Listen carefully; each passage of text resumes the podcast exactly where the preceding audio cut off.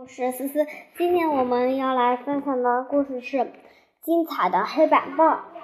今天陶小乐心情非常好，因为这不马上就要到母亲节了吧？又刚好轮到他做黑板报的主人了。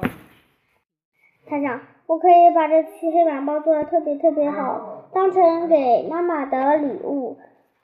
任命完成后，王老师就开始上课了。而陶小乐的心思飘到了九霄云外，开始琢磨怎么把黑板报画好了。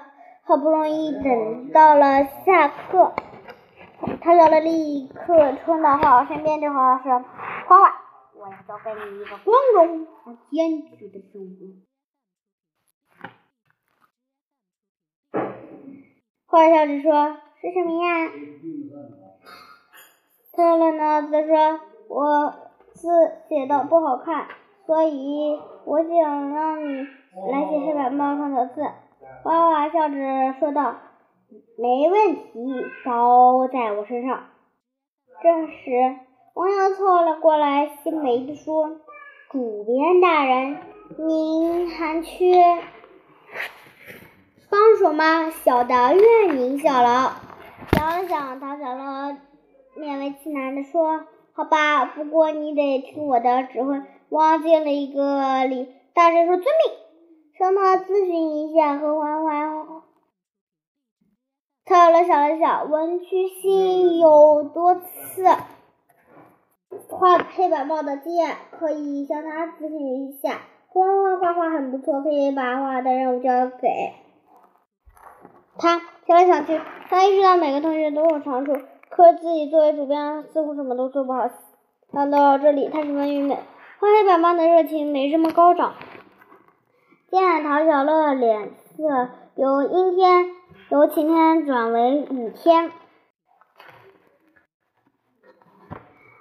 花就关心的问陶小乐：“你是觉得哪里不舒服吗？”陶小乐郁闷的说：“没有，我只是觉得想出好一期黑板报需要几个人的努力。”而你们都有的写字好，有的会画画，而我作为主编却什么也不擅长。花拍了拍他的肩膀，笑着说：“他长了，你这么说可就不对了。你作为主编，主要就是黑板报的内容，然后吩咐我们干活，就比这好比一个公司，你看哪个老板是亲自干活的呀？”陶小乐想了想，觉得画的话有道理，就赶紧拜托了文曲星和何花花，请他们帮助自己出黑板报。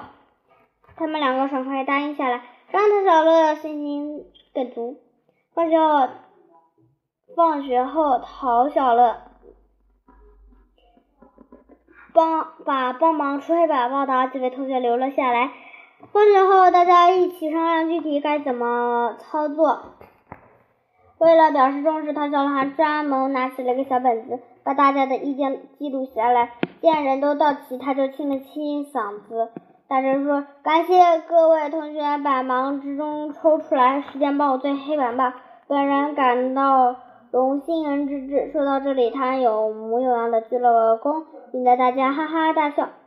温曲星率先说：“唐小乐。”这样的，既然马上就是母亲节了，这期的主题应该就是母亲节。不过我们还得想办法做出新意，不要太俗。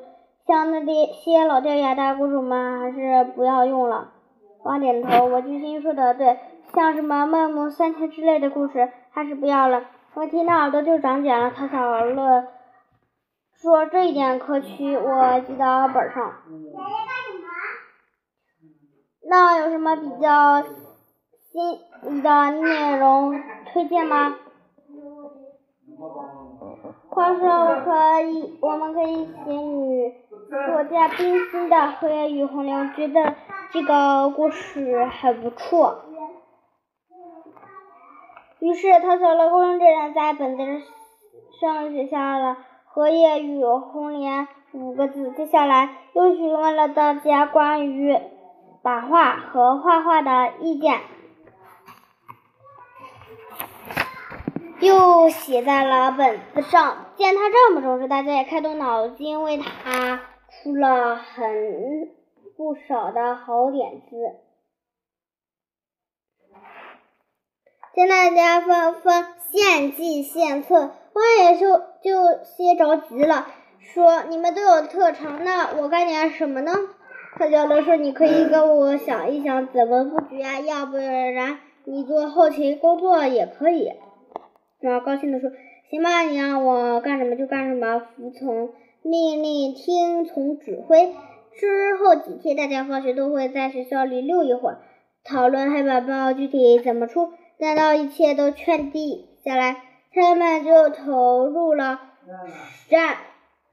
他们就投入了实战当中。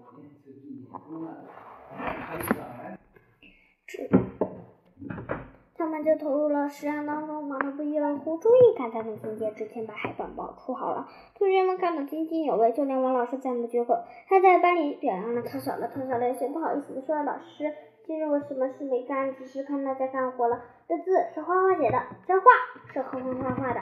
王今天还给我提出了许多建议，我阳也为我们出力了。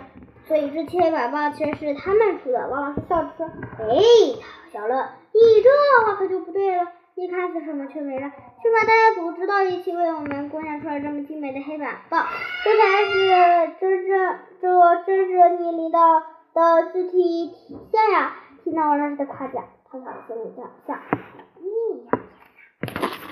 好啦，我们今天的故事就分享到此，感谢大家的收听，我们下次再会，拜拜。